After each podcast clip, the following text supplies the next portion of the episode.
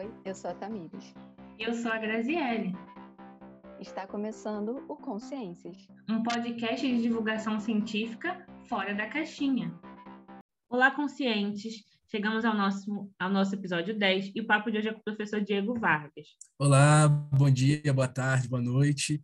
É, agradeço muito o convite de vocês, uma honra estar aqui participando do podcast, meu primeiro podcast, então já peço desculpas aí pelo nervosismo, se eu me embolar, é, mas muito, muito bacana o, convite e, e, o tema também que, sobre o qual a gente vai falar hoje, né? Obrigado. O prazer é todo nosso.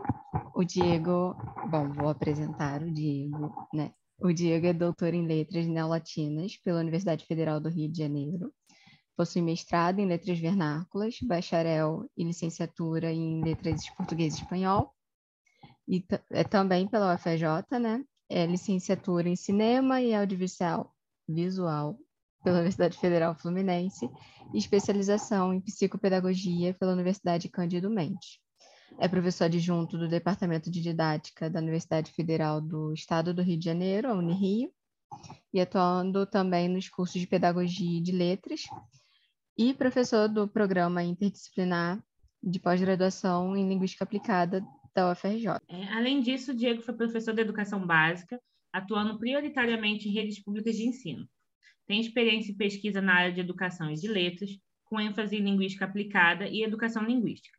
É líder do grupo de pesquisa é, Formação de Professores em Educação Linguística e membro do, dos grupos Metacognição e Práticas Discursivas e grupos de estudos e pesquisa em leitura e escrita acadêmica. Atualmente compõe a Comissão de Linguística Aplicada da Associação Brasileira de Linguística Abralim e o GT Ensino e Aprendizagem na Perspectiva da Linguística Aplicada da Ampol. É um prazer te receber aqui, Diego. Prazer todo meu.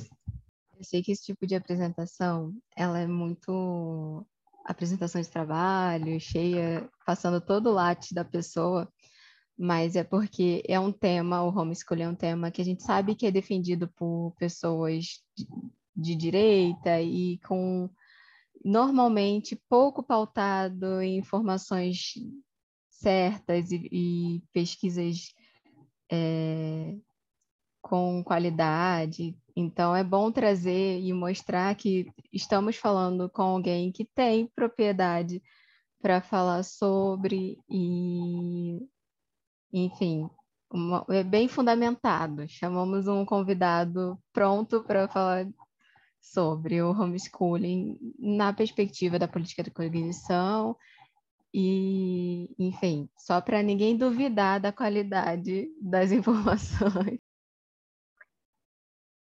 É, para começar, a gente gostaria de falar um pouco do nosso primeiro contato com o Diego, que foi uma disciplina que a gente fez no semestre passado, é, chamada Educação Linguística e Debates Curriculares, Políticas de Cognição e Práticas em Contexto Escolar. Né?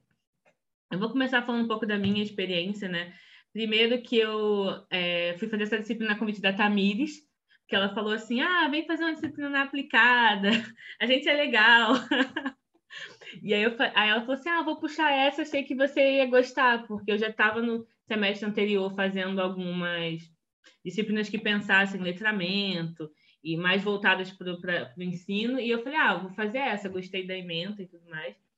E foi uma experiência muito boa, assim, porque é, a gente tinha um texto que era mediado por algum aluno, né, que dava um ponto de partida, e debates muito interessantes que saíam da, da, das aulas, né? Então a gente pensava muitas coisas e a gente tinha um grupo muito heterogêneo também, um pessoal vindo da biblioteconomia, é, um pessoal que estava na sala de aula, um pessoal que estava entrando aquele momento, pessoal de diversas é, habilitações em línguas.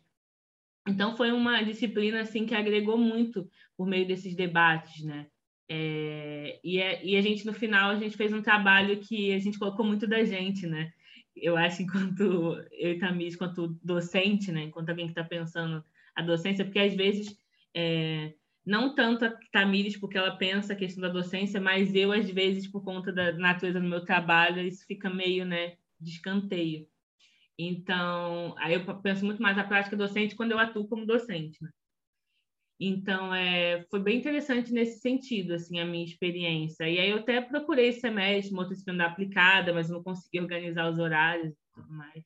Mas no semestre que vem eu vou olhar de novo, que eu gostei assim de ter essa essa parte da formação, né? Porque a formação às vezes acadêmica ela vai muito voltada para nossa pesquisa, né? E às vezes a gente não lembra que a gente é licenciado, né, também. Então a gente também é professor e tinha que estar pensando nessas questões. E para você, Tamires, como é que foi essa experiência? É, para mim, apesar de eu, é, como a Grazi falou, eu minha pesquisa é voltada para a educação, essas questões ainda eram algumas, algumas questões trabalhadas na disciplina ainda estavam distantes, assim, principalmente pela perspectiva da cognição e tudo mais. Então, para mim foi olhar sobre outro, outra perspectiva, assim, uma, uma perspectiva que soma para mim, sabe?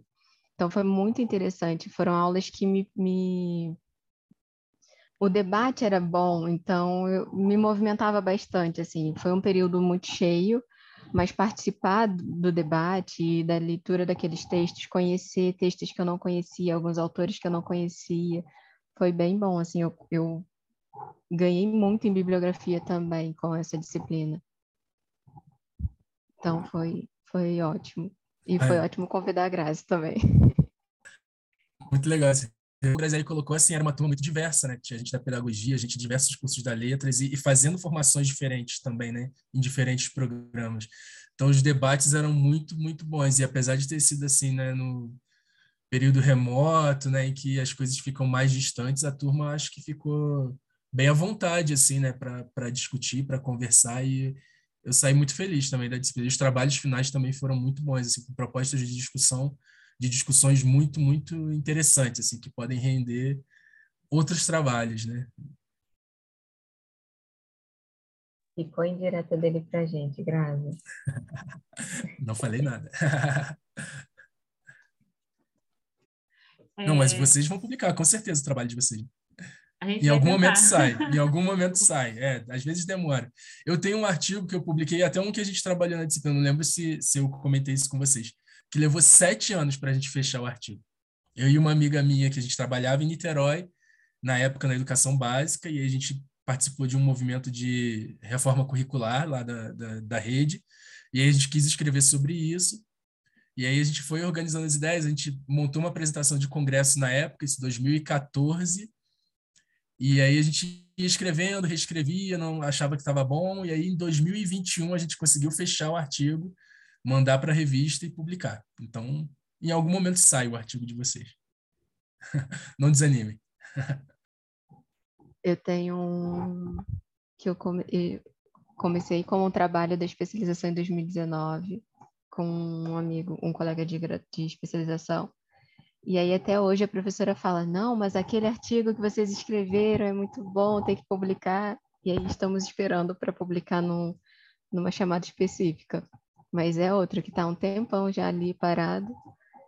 E aí eu tenho que botar para frente. A minha dissertação, né, não foi publicada ainda. Por muitas questões, inclusive um novo tipo de testagem estatística que eu estou tentando fazer para olhar os dados assim, é que a minha, a minha dissertação tem dois tipos de análise estatística, uma com uma nova, né, e uma com R, com teste de regressão, que foi uma loucura na época eu aprender assim, né, e aí, porque é o teste da moda, então, e aí tem muito parecerista que critica você usar a nova, dizendo que é ultrapassado, esse tipo de coisa, né. Então, eu ainda não consegui organizar ainda os outros dados para testar, porque estou testando uma nova forma, aprendendo para testar. Então, nem a minha dissertação está tá no mundo ainda, tirando a, a, a versão que a gente manda para a banca de, de dissertações e teses. E que ninguém lê depois, né? Que ninguém lê. Se a gente não publica artigo, ninguém lê. Inclusive, eu, esses dias eu fui levar a versão capa dura, né? E eu fiquei pensando, gente, isso fica na biblioteca ali o máximo que você vai ter é alguém que passa o nome e veja, ah, que capa bonita, né? Só assim, então, né? Vamos falar de homeschooling. é sempre bom entrar nesses, nesses assuntos que vão surgindo, porque a, a intenção é essa mesma no Consciência, a gente conseguir falar desses aspectos da academia e da nossa vida enquanto estudantes, professores, Então é bom também que, é, que o pessoal escute um pouco desse lado do um dia vai sair o artigo, né? Então vamos lá, porque o assunto é, é sério, um pouco tenso às vezes, dá raiva, mas vamos falar de homeschooling. Para começar assim, Diego, a gente queria pensar o, um panorama sobre o homeschooling, né? O que é e como surge essa proposta e já adiantando, talvez, eu sei que é muito importante especificar o homeschooling no contexto do Brasil, né? Porque são muda muito essa perspectiva de acordo com cada país que adota e tudo mais. É, não, isso é, é, fundamental. Mas se a gente pensar assim, o que, que é o homeschooling? O homeschooling é a ideia de uma educação domiciliar, né? uma educação que seja feita dentro de casa é, ou algum familiar, né, ou alguém que seja responsável pela, pela, por essa criança, por esse adolescente que vai casa, ou então por alguma espécie de tutor, né, de alguém que seja contratado pelos pais e seja é, é, responsável pela criança dentro do, do âmbito domiciliar, mas ali sob a supervisão do, dos pais.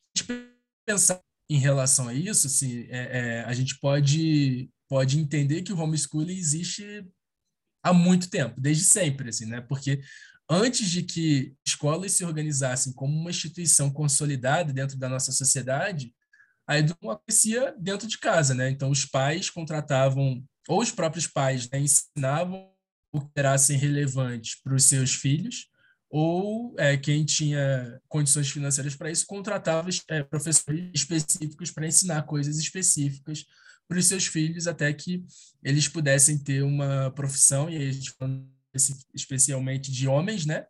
Isso séculos atrás, pudessem sair para trabalhar, ou então uma espécie de educação doméstica para as mulheres, né? Ele aprendendo boas maneiras, ou é, piano, coisas que, que, enfim, eram valorizadas pra, pela elite naquele tempo, né? Então, se a gente pensar assim, homeschooling como essa ideia de educação domiciliar sempre existiu.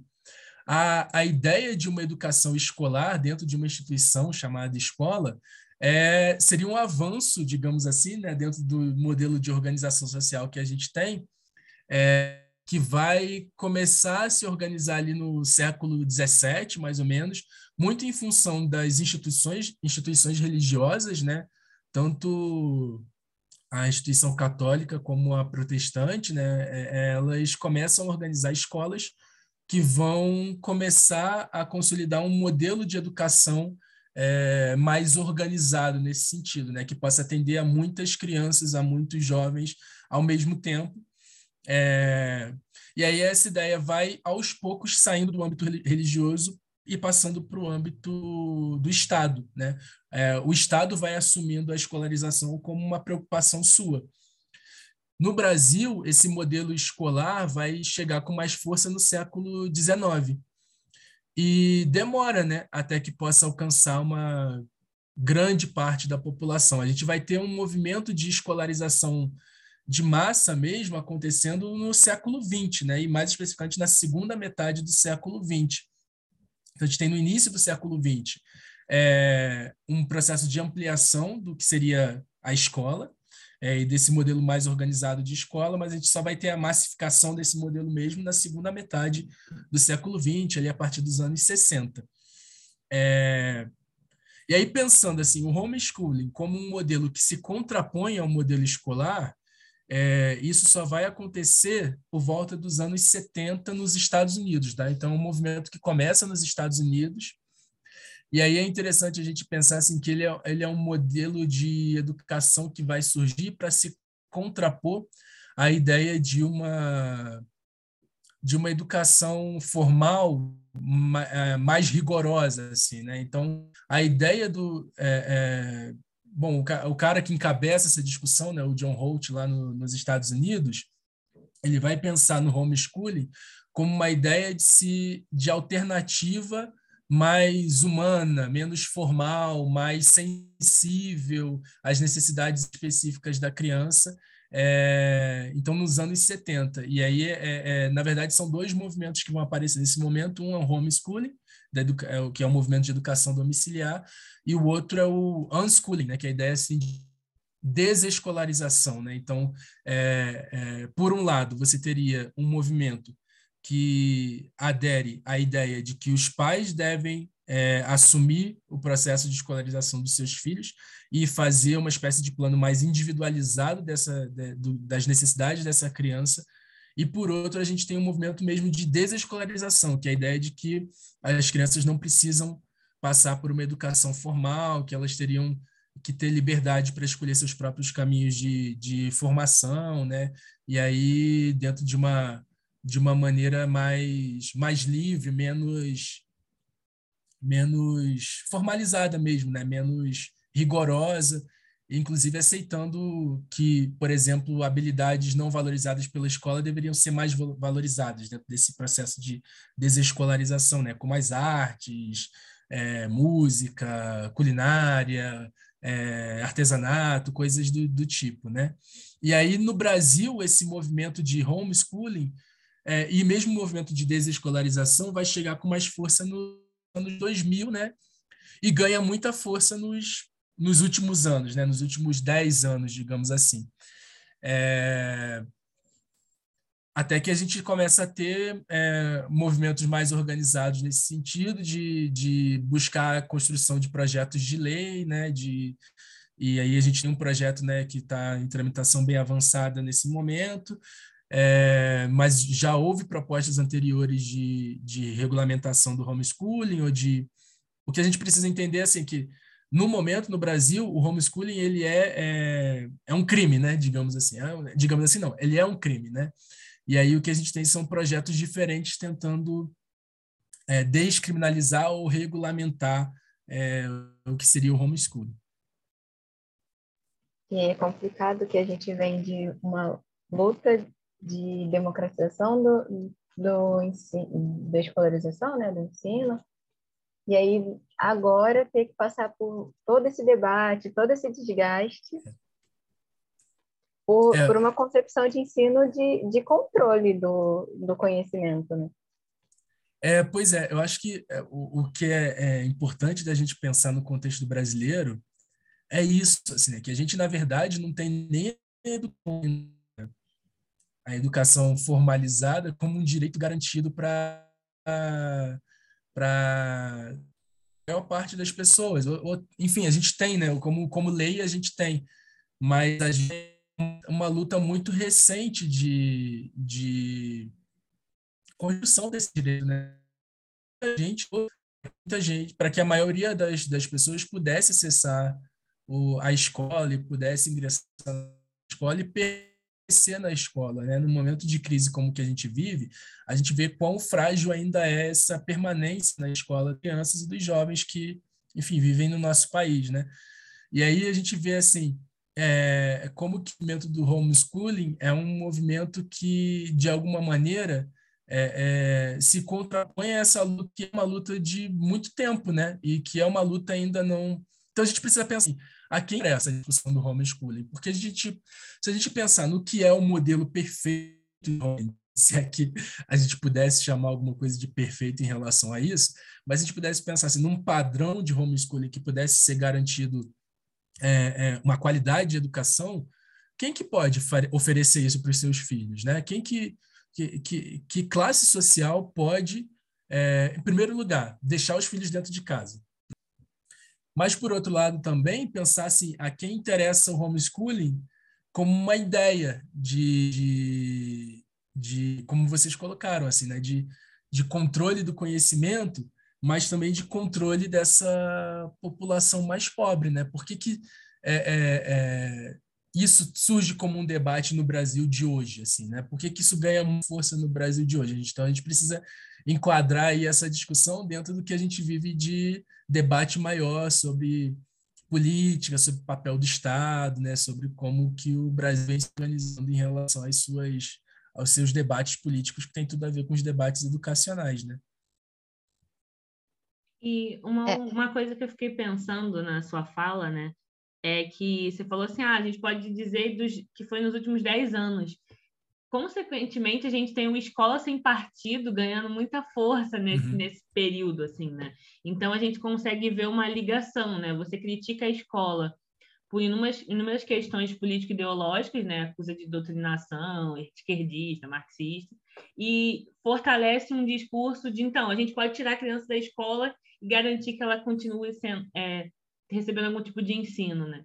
E a uhum. outra coisa também que eu fiquei pensando é que esse unschooling né, da questão da, de conhecimentos que não são formais, a gente tem algumas escolas dos Estados Unidos que, por exemplo, você estuda culinária, você estuda marcenaria, então você traz para o ambiente formal esse tipo de, de conhecimento também, né?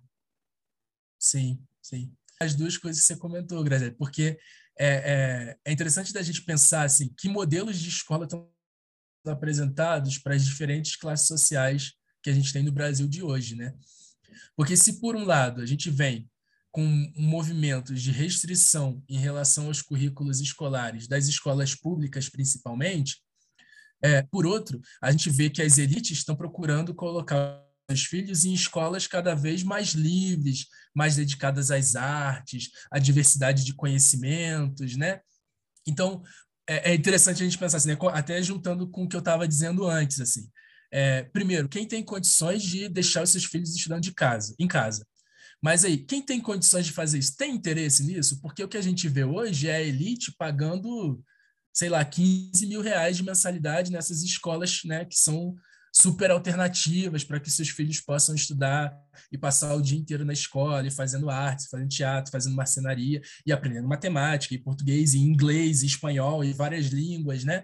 É, então, não sei se, é, se essa discussão é uma discussão que interessa a grande elite do, do, do nosso país, né? porque a elite do nosso país está é, realmente investindo no, no, processo de escolarização dos seus filhos e de maneira bastante é, é, é cara né? nesse, nesse processo. Mas quando a gente olha justamente para esse movimento de discussão do homeschooling nos últimos anos, ele está muito associado a essa ideia que você coloca, por exemplo, do, do escola sem partido, assim, né? Se a gente olha, por exemplo, o projeto de lei, né, que já está, é, é, enfim, que tramitou com maior avanço dentro do, da Câmara, é, a gente vê que o texto do projeto de lei ele vai, ele vai de maneira não muito explícita, mas ele vai atacar duas frentes, né? A primeira frente é, é atacar a própria ideia de Estado, assim, né? Então a gente tem um movimento do homeschooling atrelado a essa ideia do neoliberalismo, né, de, de um Estado mínimo. Então, o Estado não deveria ter o poder de controlar o que é a educação oferecida para as crianças da nossa sociedade. Então, assim, a família deveria ter a primazia sobre como as, as crianças vão ser educadas, as crianças e os jovens, né? É, então, o Estado não deveria se sobrepor ao direito das famílias de decidirem o que fazer com seus filhos. Então, a gente tem um ataque ao Estado. E aí, um outro ataque que aparece nesse, nessa lei, e nos discursos né, que, que alimentam essa, essa ideia, é um ataque à própria. Desculpa, falhou a voz. É um ataque à própria, à própria escola, né? É, a ideia de escola e de escola como também inimiga da família, né? Então, a escola que vai doutrinar, a escola que vai ser um lugar de risco, um lugar de perigo, né? É, depois, se, enfim, dá até para olhar alguns fragmentos assim do projeto, porque é, tem partes muito interessantes dos textos que circularam na Câmara em, em, tramitação desse, desse projeto. Né? Mas a gente vê essas duas frentes de ataque. Assim. Um ataque à ideia de Estado mesmo como regulador, e outra ideia de ataque à escola mesmo como, como um ambiente de, de que seria inimigo dos valores da família. Né? Então a gente tem é, e, e, é muito. Isso tem muito a ver com o Brasil de hoje. Assim, né? A gente tem atrelados um neoliberalismo que busca minimizar o Estado a um discurso de centralização da família que é também um discurso religioso e de alguma maneira biologizante também, assim, uma religião que se, se apega a valores biológicos para discutir muitas coisas, né? Por exemplo, gênero e tal, mas também para discutir o valor da família como como instância é, instância máxima assim de, de, de, de também de educação né então por exemplo a, a, o projeto de lei vai colocando a família como o, o lugar natural de educação do, dos filhos, né? Como essa ideia de, de natureza aparece para construir um poder sobre é, um poder para a família que é, é, até irônico assim a gente pensar a família é uma instituição social não tem nada de natural nisso né mas é, é dada à família um poder natural sobre a educação dos seus filhos não são respeitadas não são alcançadas por todo um desmonte da educação pública e que fortalece esse discurso né de, de ataque ah mas é, essa essa coisa né educação pública não funciona então, precisamos do homeschooling. Sendo que a gente tem é, pessoas é, com conhecimento técnico dizendo o que se deve fazer, como se deve fazer, para obter os melhores resultados para a qualidade da educação. E aí, quando, quando essas pessoas dizem o que tem que fazer e como fazer, não fazem. Simplesmente deixam para lá. 2024 está aí e nenhuma meta vai ser alcançada. Interessante, né? E é interessante a gente pensar assim também, assim, numa, numa proposta ideal, né? E aí bota entre aspas de homeschooling, o homeschooling não poderia estar desatrelado dos currículos é, é, formalizados dentro das políticas educacionais, né? A criança deveria ser educada dentro do que prevê as, as, as políticas curriculares vigentes no país. Mas a gente vê que a ideia de quem defende o homeschool é muito essa, assim, né? De eu ter a liberdade de ensinar o que eu quiser para o meu filho. Não deveria ser isso, né? Mas é o discurso que não é o discurso que vai aparecer na lei, no projeto de lei, é, nos projetos de lei, né? Mas é o discurso que a gente sabe que está subentendido, né? A ideia de a ideia que se vende com o homeschool é de que as famílias vão ter a liberdade para ensinar o que quiserem, protegendo seus filhos da influência, da má influência do que a escola vem fazendo. E aí a gente vê como que é, é, é, nessas contradições que a gente vai entendendo, né, como você colocou, nessas contradições, vocês colocaram, né, nessas contradições é que a gente vai entendendo assim o que está por trás desse debate, né? Por que, que deputados, políticos se dedicam num país como o nosso, como o Tamiris falou, que precisa tanto investir ainda na educação pública de qualidade, né, que, porque deputados, políticos perdem o seu tempo é, alimentando esse debate do homeschooling, né? E aí é, é, é, é muito isso, assim, né? Porque vai se vender é, é, no campo discursivo, né? E a gente dá letras, assim, né? Precisa olhar para isso. No campo discursivo se vende uma ideia de que os pais finalmente vão poder se livrar dos riscos que a, que a escola vem trazendo para os seus filhos, né? Até um dos relatórios que aparece é muito interessante, assim, né? São, enfim, isso aparece no texto de um político que vai fazer um relatório de defesa do homeschooling. Ele diz que, é, deixa eu ver se eu acho aqui na, na minha colinha, porque ao longo da tramitação do projeto, que é, é, acho que talvez seja interessante voltar e explicar um, um pouquinho melhor esse projeto que é o que saiu na mídia recentemente, né, que é o que está mais avançado. Diversos projetos já apareceram desde o, né, nos últimos 10 anos aí de tentativa de aprovação do homeschooling. Então, primeiro a gente precisa entender assim, no Brasil, o homeschooling ele é proibido. É, é uma prática proibida porque ela está associada à ideia de abandono intelectual das crianças. E a gente precisa entender por que, que no Brasil o homeschooling é proibido. A gente tem algumas leis né, que regem a ideia de educação e a ideia de cuidado das crianças e dos jovens. A gente tem o Estatuto da Criança e do Adolescente, a gente tem a LDB, que é a Lei de Diretrizes e Bases de Educação Nacional, né? E aí essas leis, esse, esse conjunto de leis, né, é, é, que não são só essas, mas outras também, é, buscam, é, de alguma maneira, digamos assim, proteger a criança das possíveis falhas que as famílias venham a, a, a a desenvolver em relação à educação dessas crianças, né? Como, por exemplo, não colocar as crianças nas escolas. Né? Então, muitas famílias é, é, preferem que seus filhos trabalhem porque isso traz dinheiro para dentro de casa, ao invés de investir na educação dos seus filhos. Né? Então, a gente precisa ter um aparato legal e um aparato institucional que exija que as famílias coloquem seus filhos dentro da escola e que valorizem isso, e ao mesmo tempo o Estado também precisa dar condições para que essas famílias possam é, deixar que seus filhos estudem enquanto é, buscam suas sobrevivências em, de outras formas, né? É, e aí a gente tem o Código Penal que fala nessa situação de abandono intelectual. É, e aí o projeto de lei que tem que, enfim, que está mais avançado, né, que conseguiu avançar dentro das discussões da Câmara, porque outros já haviam tentado é, fazer isso. A gente tem até projetos de lei é, é, anteriores que buscam mudar mesmo a LDB e colocar lá na LDB, com todas as letras, a, a possibilidade de educação domiciliar e tal.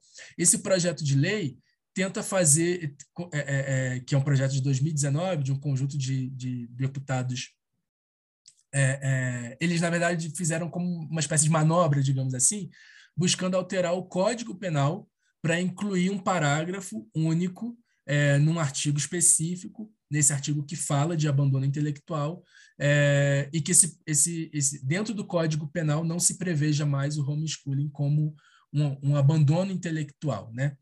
É, então, o que a gente tem, a gente não tem uma formalização do que seria o homeschooling, a gente tem a ideia de descriminalização do homeschooling, porque hoje o homeschooling é crime, o STF fez, teve uma decisão aí, acho que em 2018, que, que enfim, configurava o homeschooling como, é, é, como crime, não, então não, não se aceitava essa possibilidade de educação dentro do modelo educacional brasileiro. Enfim, aí eu voltei nessa história e me perdi no que eu ia falar.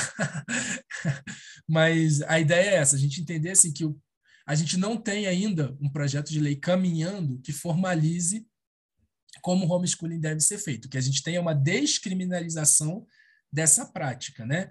E aí, ah, e aí a gente precisa pensar assim, por que, que o homeschooling é proibido no Brasil? É, porque o Estado entende isso, né? Entende que ele precisa proteger de alguma maneira, é, é, e aqui eu tô, né, nada de termos legais, assim, né? mas precisa proteger as crianças de possíveis falhas dos seus pais. Então, precisa, de alguma maneira, é, obrigar as famílias a que coloquem seus filhos dentro da escola. E a gente poderia pensar assim: ah, mas eu posso ter é, uma família que muito bem estruturada, que quer realmente se dedicar exclusivamente à educação dos seus filhos, tem toda a condição para que isso aconteça, e aí é, essa família poderia aderir à ideia de homeschooling, pensando apenas nesse sentido, né, de que tem condições para isso. É, sim, mas no, no Estado brasileiro que a gente tem hoje, é, como controlar isso? Né? Eu acho que essa é uma questão importante da gente pensar assim, porque quando a gente tem uma lei que diz criança tem que estar na escola, se a criança não está na escola, é fácil do Estado saber que ela não está na escola, porque ela não está inscrita numa escola ou ela está inscrita e não está indo a uma escola. Então, é fácil do Estado saber se essa, que essa criança está em condição de abandono intelectual. É, a partir do momento que a gente libera a possibilidade de um homeschooling, como a gente controla isso com o aparato que a gente tem hoje para cuidar dessas crianças? A gente já é aquilo que tinha comentado, né? A gente está perdendo muito tempo com, com substituir algo ou propor algo que não vai ter como regulamentar, não vai ter como controlar, em vez de dar atenção à escola, é, à educação, sabe? E nesse aspecto do, do como controlar o que está tá acontecendo ali com aquela criança, eu recentemente ouvi dois relatos que, para mim, é. Eu ouvi e pensava, cara, ainda querem tirar a socialização dessas crianças.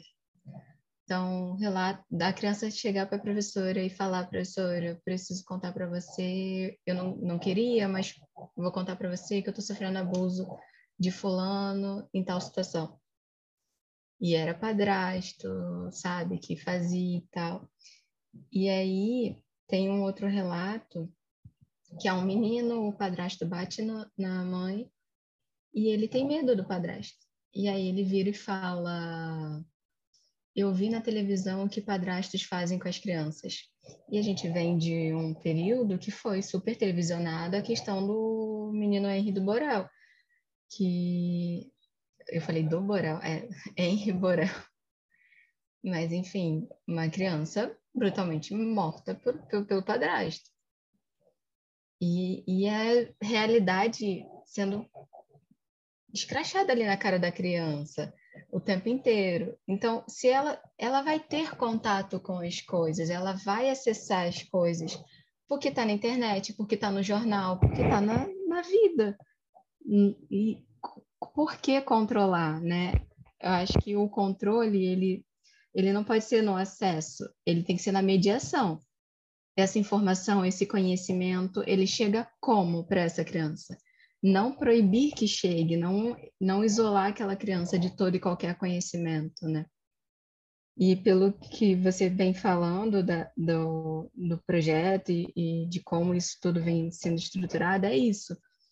É, um, é usar de um aparato legal, né, para provar algo que é controlar totalmente e botar a criança numa bolhazinha do o que eu acho certo passar, o que não é exatamente o crescimento, o desenvolvimento daquela criança, né? Sim, não sei se eu expliquei direito. Não, eu entendi bem. é, não, e é, é, é, importante da gente pensar assim, né? Como que ideias educacionais super interessantes vão sendo apropriadas por determinados movimentos, né? Econômicos, políticos, é, projetos de sociedade, religiosos, né? E vão se convertendo em outras coisas. Eu estou falando aqui projeto de lei, do projeto de lei, é, de, de repente interessante dizer o número, né? Que é o projeto de lei 3262 de 2019. É, e ele é o que está, enfim, já, que já foi aprovado né, na, na, nas instâncias da Câmara. E é interessante a gente, a gente como linguista, né, olhar os textos que circularam de, na tramitação desse projeto. Então, o próprio projeto e os textos que circularam na tramitação desse projeto, porque a gente vai vendo ali que concepções de educação são essas que estão sendo questionadas ou fomentadas por esse projeto. Assim, né? Por que, que há uma defesa do homeschooling? Então, é, é, primeiro, é interessante a gente observar que esse é um projeto de lei que tenta alterar o Código Penal. Né? Então, por isso, ele é um projeto que, que tramitou na Comissão de Constituição, Justiça e Cidadania da Câmara.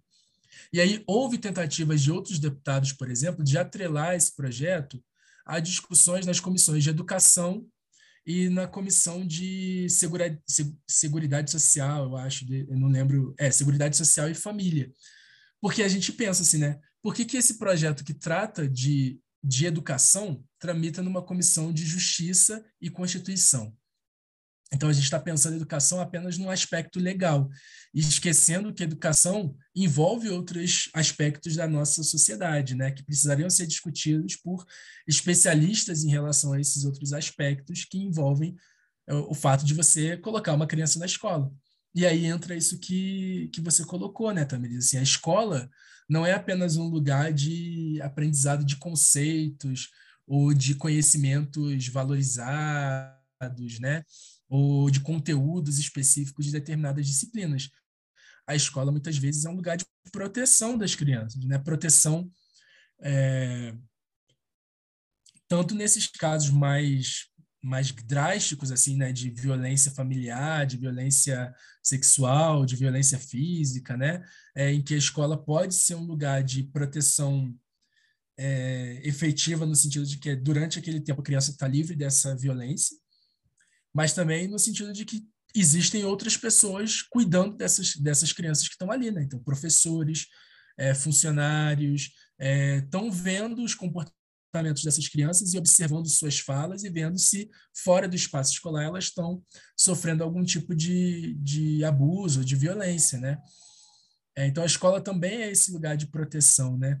E aí é interessante observar, por exemplo, num dos relatórios feito por um dos deputados que, enfim, analisou o projeto, ele coloca que o homeschooling, a, do, a educação domiciliar, pode ser uma possibilidade é, para os pais que estão insatisfeitos com a escola, é, com a educação regular, é, e como uma possibilidade de buscar evitar a exposição a drogas, violência e sexualização precoce de seus filhos. Então, dentro de um texto legal né, de tramitação da, da lei, se entende que a escola é um lugar de exposição a drogas, violência e sexualização precoce de seus filhos. Né? Que, que loucura a gente ver isso dentro de um texto é, é, legal de um deputado é, é, aparecer essa concepção de escola, assim, né? que a escola é esse lugar, que escola é essa, né? que é o lugar de exposição a drogas, violência e sexualização. Né? Por que, que isso é atrelado ao espaço escolar? Então, aí a gente volta lá na discussão inicial de tentar entender a quem interessa essa discussão do homeschooling, né? Então, é, ela está muito vinculada a essa ideia de escola como inimiga da família, dos valores da família, é, como um espaço em que essas coisas acontecem. E a gente que frequenta ou a escola sabe que está longe disso ser uma verdade, né? Lógico que a escola está atravessada pelos problemas sociais que existem no nosso país, mas é, é, botar a escola como responsável pela exposição a drogas, violência e sexualização precoce é, é pesado demais, né? Mas muita gente compra essa ideia, né? Como se fosse o currículo, né? O currículo, drogas, uhum, uhum. né? É, é um pouco surreal pensar que as pessoas acham isso. Porque aí você só vai culpando a, a escola, só culpando a escola, só culpando a escola. É uma disputa de narrativa que a gente sabe bem onde é que dá, né? Porque é, há uns anos atrás teve a história do kit gay, que virou isso, uhum. que virou uma coisa gigantesca, né? A ponto de você ter alguém no maior jornal da, te, da, da TV aberta mostrando um livro que estava é, integrando esse tal kit gay que ninguém nunca viu e as pessoas não desmentiam aquilo né? Uhum. E, e, a gente sabe onde a gente foi parar depois. Então, é, é, é uma disputa de narrativa que desencadeia uma série de outros problemas, né? Uma Sim. série de informações falsas que são dadas que dão do que dão, né? Eu, eu acho que é esse o grande ponto, assim, para a gente pensar por que, que homeschooling aparece como uma discussão num país como o nosso, assim, né? Porque é isso, assim. no começo eu falei, né? A gente se a gente olha para o que a elite está fazendo com seus filhos hoje, não me parece que seja de interesse da elite econômica do nosso país deixar seus filhos dentro de casa, estudando dentro de casa. Que eles estão investindo pesado na formação escolar dentro de escolas altamente estruturadas de seus filhos, para os seus filhos, né, frequentarem. É... E aí a gente pensa, assim, num modelo perfeito de homeschooling, né, se é que isso pudesse acontecer, é, o dinheiro é uma questão essencial. Assim, quem que pode deixar as crianças estudarem de casa? Mas aí a gente chega nesse ponto que você colocou muito bem. Assim, isso não, não há um inter... não me parece que haja efetivamente um interesse de construção de uma alternativa educacional. O que a gente tem é um alimento dessa disputa de narrativas que coloca a escola como inimiga da família é, em relação aos seus valores mais preciosos, né? E isso não vem de hoje. Isso, como você colocou, né? O kit gay, a mamadeira, né? É, se a gente for olhar as, as polêmicas que atravessaram as últimas eleições é, para a presidência do Brasil, é, as grandes polêmicas e as grandes fake news elas passavam pelo âmbito escolar, né? Então, a mamadeira lá, por exemplo, foi teoricamente distribuída em creches, né? É, então, a escola pública, principalmente, como a grande inimiga da família. E aí é um discurso que vai muito atrelado a, a convencer os mais pobres de que eles precisam libertar seus filhos dos males que a escola traz e que a escola pública traz, né? E aí, a partir do momento que o homeschooling está liberado, se a gente pensa que os mais pobres não têm condições de deixarem seus filhos dentro de casa, estudando, é, e sendo formado por essas famílias, onde que essas crianças vão ficar? Né? Aí a gente tem que pensar nas consequências da aprovação desse homeschooling é, é, é, como uma teoricamente alternativa educacional em relação a pessoas, a grupos sociais que não têm condições de oferecer um homeschooling de qualidade, a gente bota aí entre aspas, né, para os seus filhos. Você comentou mais cedo sobre as duas frentes de ataque né, do, do projeto de lei, e que uma seria essa ideia de a ideia de Estado, né, o ataque ao Estado, por essa visão neoliberalista. E aí eu fico pensando que eles ganham de toda forma, porque quanto mais se ataca a escola, mais aquele material daquele grupo grande de editoras e tudo mais vai entrar como uma solução e aí as instituições privadas vão entrar como soluções para convênios na, na educação pública, para materiais na educação pública. Então, mais do que a, eu acho que, que o que você acabou de falar vai para de encontro a isso, né? Mais do que a ação prática necessariamente de ser aprovado e ter o homeschooling de fato acontecendo, é essa construção discursiva da escola como algo ruim, né? como errada. E aí, principalmente da educação pública. E esse, essa, essas instituições privadas, essas grandes editoras vão entrando e se aproveitando disso, porque aí elas são soluções, né? Elas são maravilhosas e vão ajudar na educação pública a melhorar com o material que elas oferecem e tudo mais, né? Então, de toda forma, esse ataque neoliberal ao Estado, ele ele constrói todo esse discurso que você falou e que foi construído por todos esses outros discursos em outras medidas, né? Seja na fake news da mamadeira, no kit gay e tudo mais que não existiu e tudo mais. Não, pois é, e isso é fundamental da gente pensar também, assim, o próprio projeto de lei, por exemplo, ele vai defender que o papel do Estado não é privar as famílias de que deem a educação que elas queiram para os seus filhos, mas sim ajudar as famílias, e aí acho que tem uma armadilha interessante, assim, né? Eu não, não lembro exatamente o termo que vai aparecer no projeto, mas a ideia é de que o papel do Estado é dar condições para que as famílias possam educar seus filhos como elas considerem melhor. E aí, nesse dar condições, é que eu acho que entra uma brecha interessante para isso que você está colocando, Tamiris, porque é, o que seria dar condições? Então, agora o papel do Estado vai ser também formar famílias que desejem é, oferecer o homeschooling para os seus filhos. E aí, o que é esse formar famílias? Né? Então, vão ter cursos preparatórios, vão ter materiais didáticos próprios para isso, vão ter, sei, oficinas, treinamentos, né? E aí entra, é, é mais uma brecha que se abre para o mercado, né? Para o mercado de livros, para o mercado de formação. A gente sabe que esse mercado vem invadindo cada vez mais a educação pública. Muitas redes, por exemplo, é, optam né, por pagar é, organizações não governamentais ou pagar empresas mesmo para formarem seus professores, né, para oferecerem cursos de atualização, cursos de treinamento, é, materiais didáticos que não são comprados via né, o Programa Nacional do Livro Didático, que é um programa público. É, e aí é mais uma, uma brecha para esse mercado atuar também, né? Que é para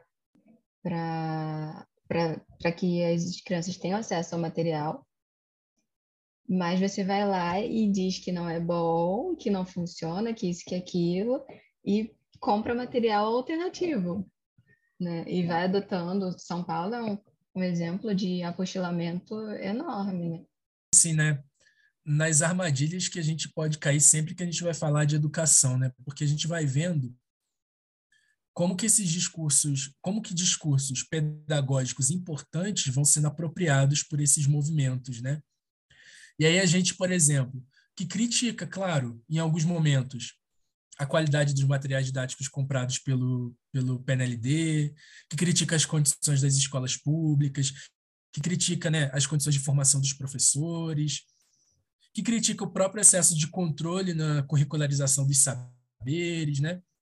como que esses grupos vão conseguindo pegar esses nossos discursos, que não são discursos que se voltam para o fim das escolas, por exemplo, mas para a melhoria das escolas, como que eles vão sendo apropriados por pessoas que, por exemplo, desejam levar a discussão para outro lado. Né? Então, a gente precisa também tomar muito cuidado com as coisas que a gente diz quando a gente levanta essas críticas, porque elas sempre podem ser apropriadas pelo por quem é, digamos assim, está do outro lado da, da batalha que a gente luta, né, da, que a gente enfrenta. É, o projeto de lei, por exemplo, traz coisas interessantes, assim, como não é interessante, né? Mas, enfim, em alguns momentos ele diz assim que a criança não deve ser formada para o trabalho, mas para contemplação, para elevação ou coisas desse tipo, assim, né? É, é, ou seja, vai pegando críticas que são desenvolvidas é, tradicionalmente pelo, pelos discursos pedagógicos, mas transformando essas críticas em argumentos para que os pais possam ter controle sobre isso. Então, a escola vira o grande problema. É, a, a, a, ideia é assim, que o problema não é a escola como ela se apresenta no modelo que a gente tem hoje, mas assim a própria existência de escola como um problema, né?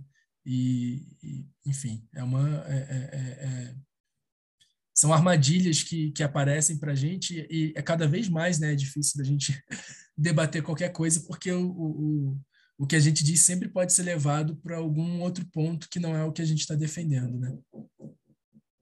Sim, tem um exemplo aqui no, no Consensus, que foi um episódio que eu falei de um professor da universidade. E eu fiquei assim, caramba, eu vou mesmo dar essa arma para a galera de falar mal da universidade pública, dos professores e tudo mais?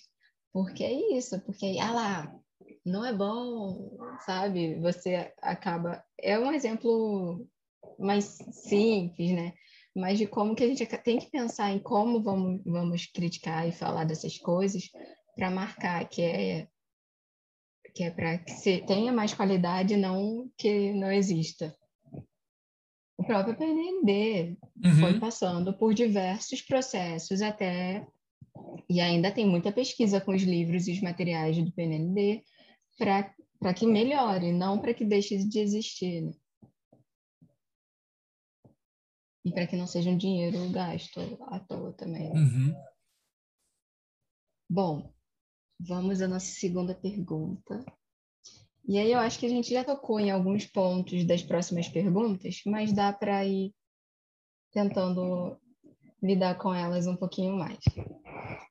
É, eu tenho lidado com alguns relatos de bebês da pandemia e a questão do atraso de fala e por, por essa falta de, de interação e tudo mais. E também os relatos do aprendizado durante a pandemia, né? Lembrando que eu estou falando da Covid aqui, né? Da restrição que a Covid trouxe para as escolas, mas era uma restrição importante por uma necessidade de saúde pública. Não é uma criança individual que está restringindo a criança de ir para a escola. É, então, pensando um pouco disso que já foi prenunciado com a pandemia, é, eu queria pensar as consequências de adotar uma, essa modalidade de, no, no, contexto brasileiro, né? Durante esse período de pandemia, a gente pode ver que defender o homeschooling talvez não seja uma, uma boa ideia, né? É, diversos são os relatos de dos pais mesmo, assim, né? E, e, com a dificuldade que eles. Vários memes, por exemplo, circularam na internet sobre isso, né? E relatos e notícias. E os dados que a gente tem mostram, né? Como que é, foi difícil para os pais assumirem essa responsabilidade de ensinarem os seus filhos, né? Primeiro, assim, em relação ao, ao domínio mesmo dos conteúdos, né? Porque, enfim, a gente é, é, a, a, a, nossa história brasileira vai mostrando que as gerações seguintes são sempre mais escolarizadas do que as gerações anteriores, né? Então não dá muito para a gente contar, diferentemente de outros países que têm uma tradição escolar grande e tal, né? Não dá muito para a gente contar com que os pais, e aí estou falando da grande população brasileira, né? não estou falando do, de grupos sociais específicos, não dá muito para a gente contar é, é, com que os pais ensinem coisas a seus filhos, porque a ideia, dentro da trajetória que a gente tem de educação no Brasil, é que os filhos é, estudem mais do que os pais, né? Digo em relação a tempo de escolarização mesmo. É, então, uma dificuldade imensa dos pais, primeiro, de explicarem os conteúdos apresentados para os seus filhos é pela escola, né?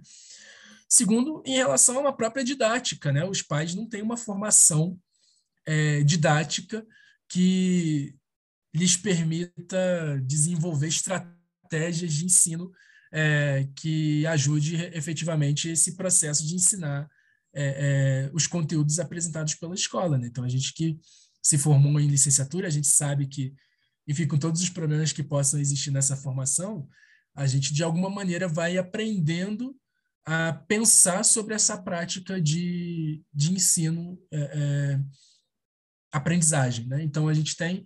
É, é, e a própria prática escolar vai nos trazendo uma série de saberes que a prática traz para que a gente possa desenvolver estratégias de ensino mais adequadas para atender, de repente, até uma necessidade específica de uma criança que tenha dificuldade em relação ao conteúdo, ou que tenha é, uma determinada dificuldade de entender de um determinado modo, e a gente vai para outro, né?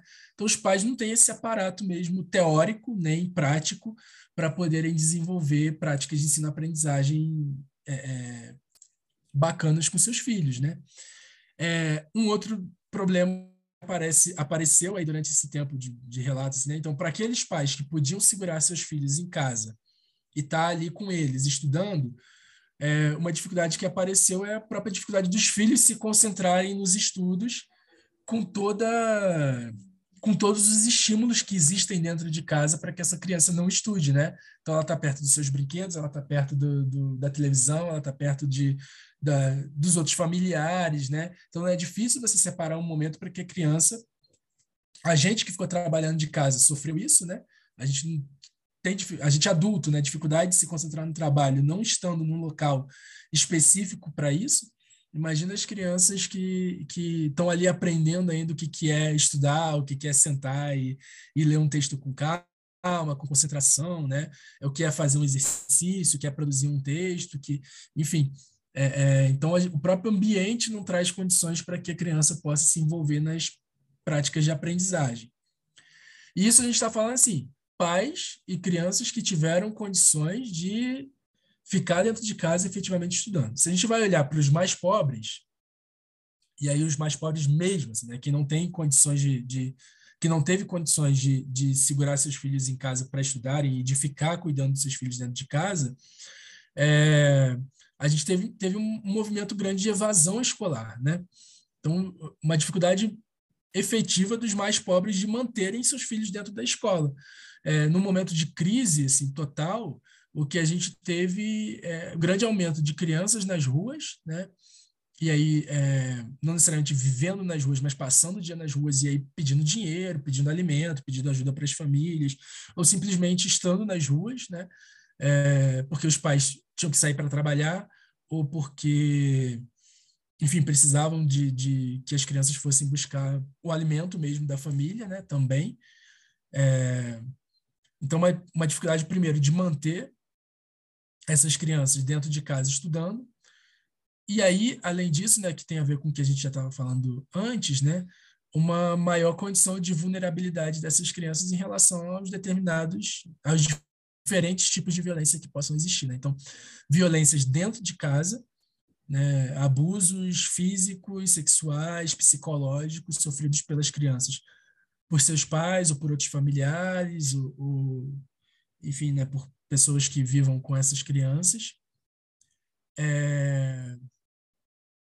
E se não dentro de casa, no ambiente em que vivem também, né? Então essas crianças passavam o dia inteiro dentro de casa vendo o que seus vizinhos fazem, ou, ou vendo programas de televisão inadequados, ou celulares, ou, enfim, né? É, é, violência pode aparecer de diferentes, de diferentes modos, né? E aí a escola, como um espaço de, de proteção, se mostra como um espaço importante, né? Porque a gente pensa que o homeschooling aparece como uma possibilidade é, efetiva dos pais controlarem também esse aspecto da vida dos seus filhos, no caso de famílias que não sejam famílias saudáveis para essas crianças existirem, quem que vai proteger essas crianças dessas famílias, né? E aí a gente poderia pensar assim, é, é... ah, mas o, o, Estado não tem que pensar nesses casos. Se a gente fosse pensar nisso, a gente poderia pensar assim, o Estado não precisa criar lei nenhuma, né? Porque eu também não mato ninguém. Eu não conheço ninguém que mate ninguém, mas eu preciso de uma lei que me proteja de que, é, que diga que matar é, é, é, ruim, né? De que matar é um crime. É, e aí a mesma coisa, assim, eu, eu, eu não tenho filhos, mas enfim, se eu tivesse filhos, eu não maltrataria meus filhos, não conheço pessoas que maltratem seus filhos. Mas existem essas pessoas, né? E aí como que o Estado vai criar e aí volta aquela discussão anterior, né? Como que o Estado vai criar um aparato para proteger essas crianças de seus pais, é, também em relação a essa prática né, do, do homeschooling. A questão do, do notório saber, né? Como uhum. que tá, a gente às vezes debate essas questões por conta das reformas de ensino médio e tudo mais, de currículo. É, como que isso, é, como que essas questões todas estão ligadas, né? Porque você diz assim, ah, o homeschooling, e aí é, a questão da formação, e aí vem o notório saber nas reformas curriculares. E aí eu fico pensando, por exemplo, na pandemia tinha uma prima que as pessoas perguntavam: Ah, mas você é professora, por que, que você não alfabetiza ela? Né? E aí eu falava: Mas eu sou professora, mas não alfabetizadora. E aí, para o senso comum, é, não faz diferença. Mas a gente, enquanto profissional, a gente entende muito bem que é muito diferente uh, você ser alfabetizador e você ser um professor de português, no caso, né? É... Então, eu acho que a gente também tinha que pensar nisso. Como que a gente explica essas questões, né? Só que isso não chega para as pessoas. Né?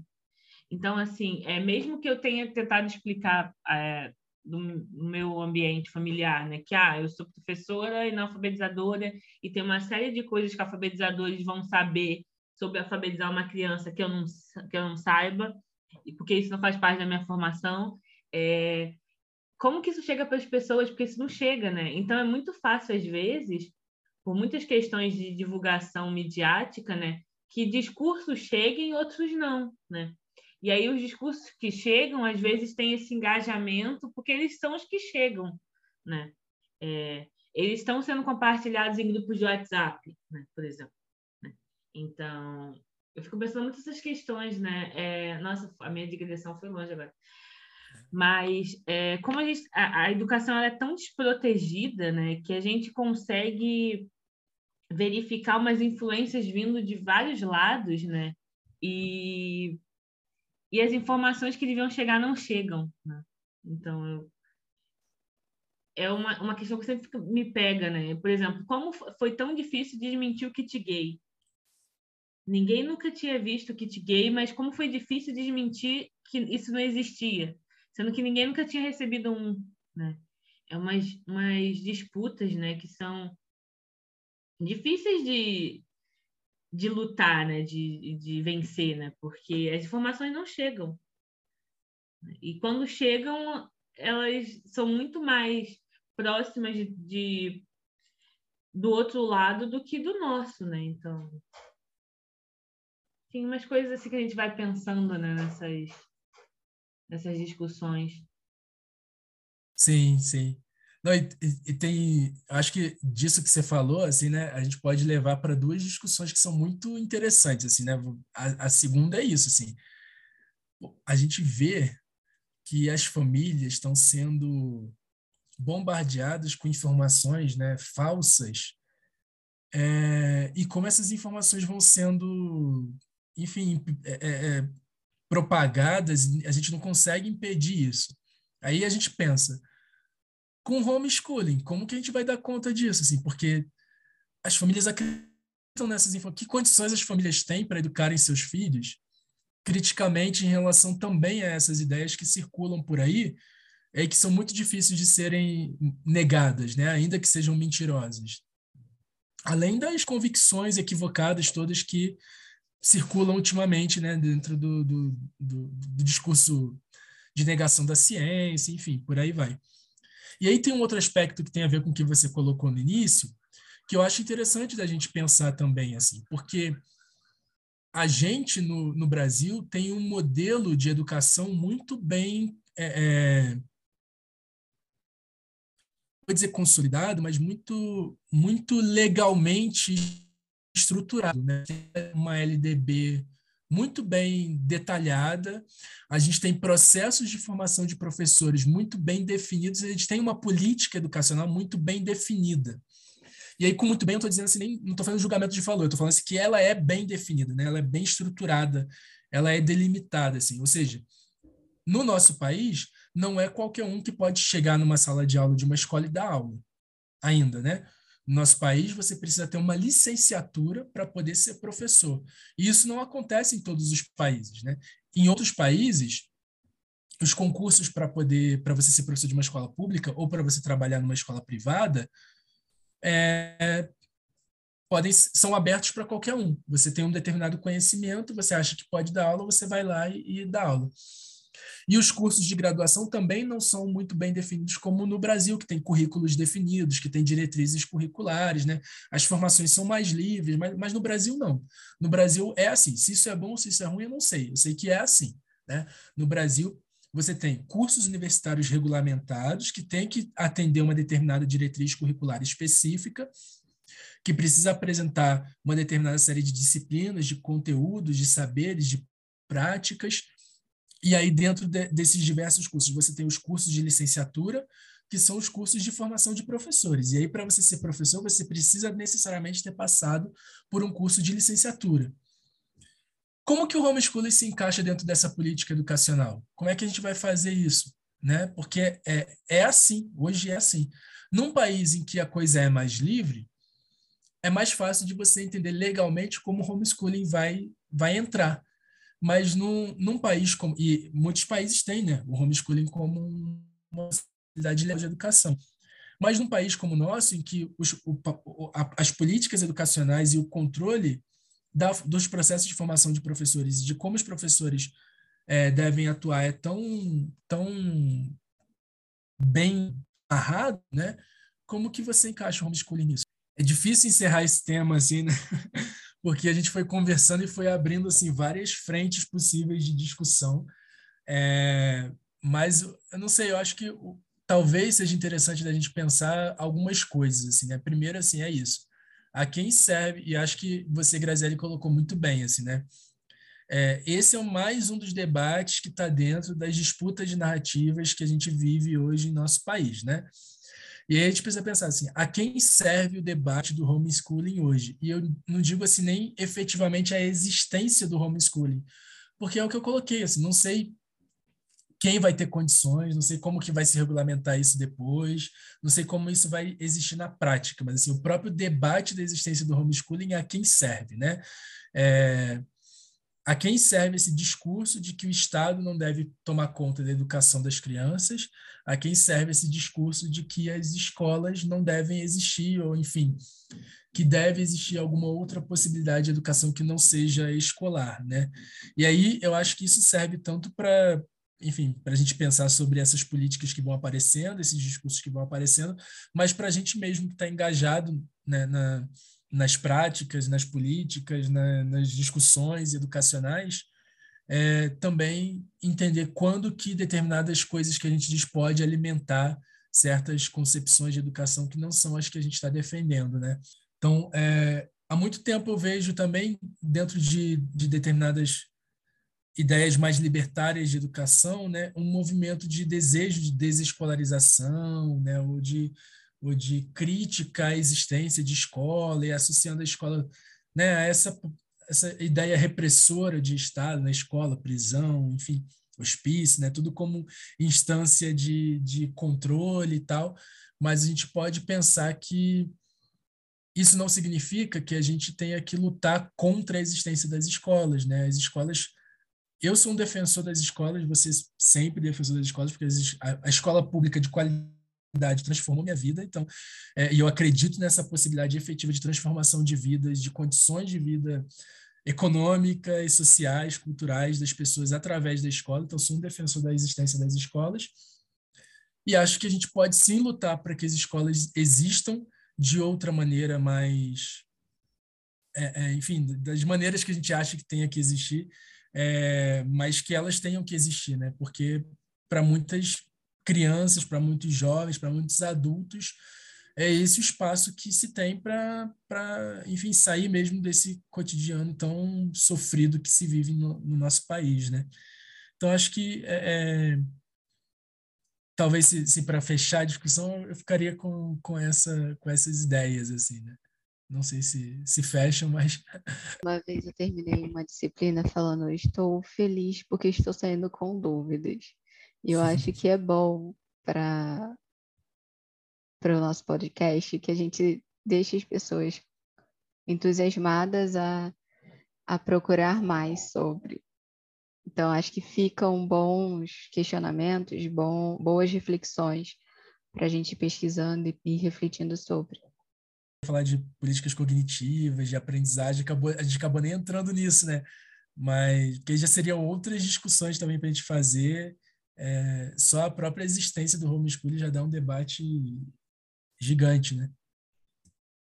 Já fica um convite gente... para você voltar e falar sobre isso, né? É, sobre as políticas de cognição, inclusive. Ah, beleza. a gente quer aproveitar para agradecer novamente, Diego, a sua disponibilidade.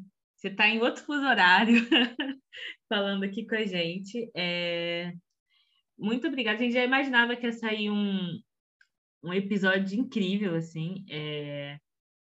As expectativas já eram altas. Então, é, muito obrigada mesmo. Acho que a gente aprendeu bastante, assim. Assim como a Tamires falou agora há pouco, é, fiquei sabendo de termos que eu não conhecia, assim, de conceitos que eu não não conhecia, porque as coisas não chegam às vezes para gente, né? Não chegam no senso comum e não chegam às vezes para a gente que trabalha com educação e pensa educação. É, então, a gente quer agradecer. Muito obrigada por sua vinda aqui. Mas, enfim, é, é um pouco disso. essa oportunidade de ter esses, essas conversas é bom também por isso, para manter atualizado. E foi muito bom, foi muito bom mesmo. Não dá para dar conta e gostaria muito de continuar. E, e, espero que a gente consiga ter um outro episódio. Mas é isso, agradeço bastante ao Diego por ter participado. Não, eu que agradeço, agradeço muito, assim, eu também pude organizar algumas ideias, assim, é, é, a partir da proposta que vocês trouxeram e aprendi muito também com a conversa com vocês, né? Vocês trouxeram coisas que eu fui pensando assim e, e enfim, desorganizando outras ideias também, né, para pensar sobre outras coisas. Então, agradeço muito mesmo. E é sempre bom poder falar sobre educação, né, com gente que que gosta do assunto, que está interessada, que se engaja como vocês. Então, é, é muito bacana mesmo. Obrigado. E é isso, conscientes, a gente fica por aqui, a gente se vê nos próximos episódios. Até mais. Até a próxima, gente.